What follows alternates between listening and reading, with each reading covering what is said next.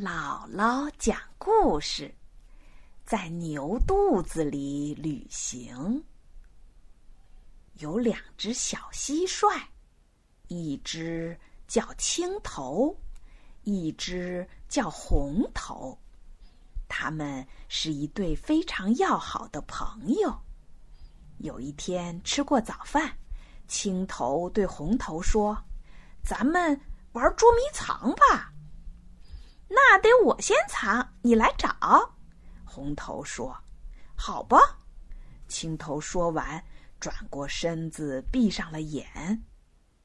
红头四面看了看，悄悄的躲在一个草堆里，不作声了。红头藏好了吗？青头大声的问。红头不说话。只露着两只眼睛，偷偷的看。他心里想：“我要一答应，就会被青头发现了。”正在这时，一头大黄牛从红头后面慢慢走过来。红头做梦也没想到，大黄牛突然低下头去吃草。可怜的红头还没来得及跳开，就和草一起被大黄牛吃到嘴里去了！救命啊！救命啊！红头拼命的叫了起来。“你在哪儿啊？”青头急忙问。“我被牛吃了，正在它嘴里！救命啊！救命啊！”青头。大吃一惊，他一下子蹦到牛身上，可是那头牛用尾巴轻轻一扫，青头就给摔在了地上。青头不顾身上疼痛，一咕噜爬起来，大声喊：“躲过他的牙齿！牛在这时候从来不会仔细嚼的，它会把你和草一块儿吞到肚子里去。”那我马上就会死掉了！红头大哭起来。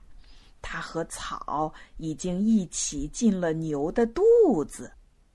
青头又跳到牛身上，隔着肚皮和红头说话：“红头，不要怕，你会出来的。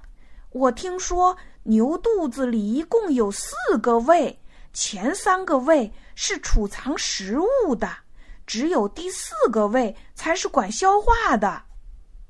可是你说这些对我有什么用呢？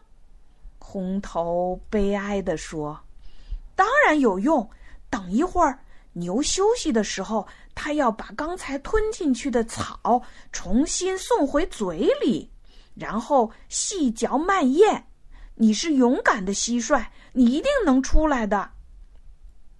谢谢你。”红头的声音几乎听不见了，他咬着牙，不让自己失去知觉。红头在牛肚子里随着草一起运动着，从第一个胃走到第二个胃，又从第二个胃来到了牛的嘴里。终于，红头又看见了光明。可是他已经一动也不能动了。这时，青头爬到了牛鼻子上，用他的身体在牛鼻孔里蹭来蹭去。阿去！牛大吼一声，打了个喷嚏，红头随着一团草一下子给喷了出来。红头看见自己的朋友，高兴的流下了眼泪。谢谢你，青头笑眯眯的说：“不要哭，就算你在牛肚子里做了一次旅行吧。”